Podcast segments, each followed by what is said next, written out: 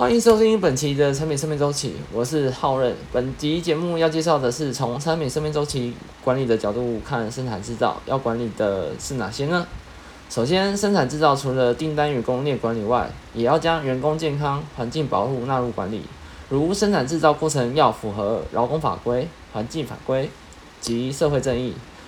举例来说，目前台湾多数工厂在生产制造上是以提高产品质量。产量为目标的方式做管理，如五 N 加一，五 N 就是人机料法管理，一一就是环境。这套管理并没有将人体的健康与自然环境保护纳入管理，如生产制造的过程中是否有毒使用有毒的物质，劳工是否暴露在有毒的环境下工作，工厂有无恶意排放毒物质至自然环境等等。以工作环境是否有毒为例。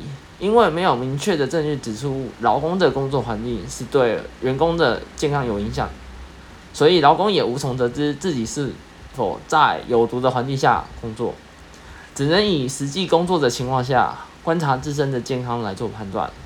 如劳工局规定，劳工每三年都需要做一次健康检查，观察其健康数据有无任何异常，来判断劳工是否因为工作环境而影响自身的健康。来保障劳工的权益。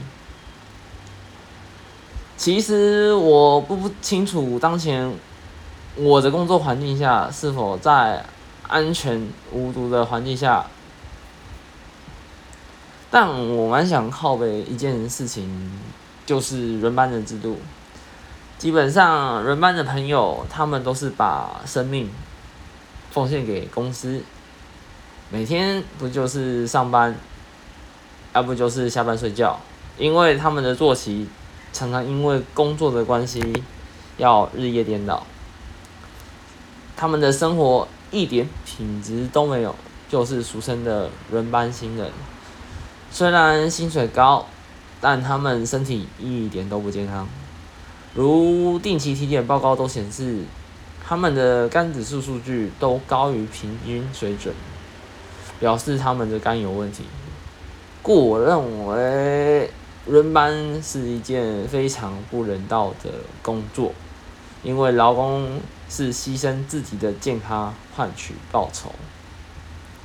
以产品生命周期管理的角度来看，其实有轮班制度的企业都是不人道的公司。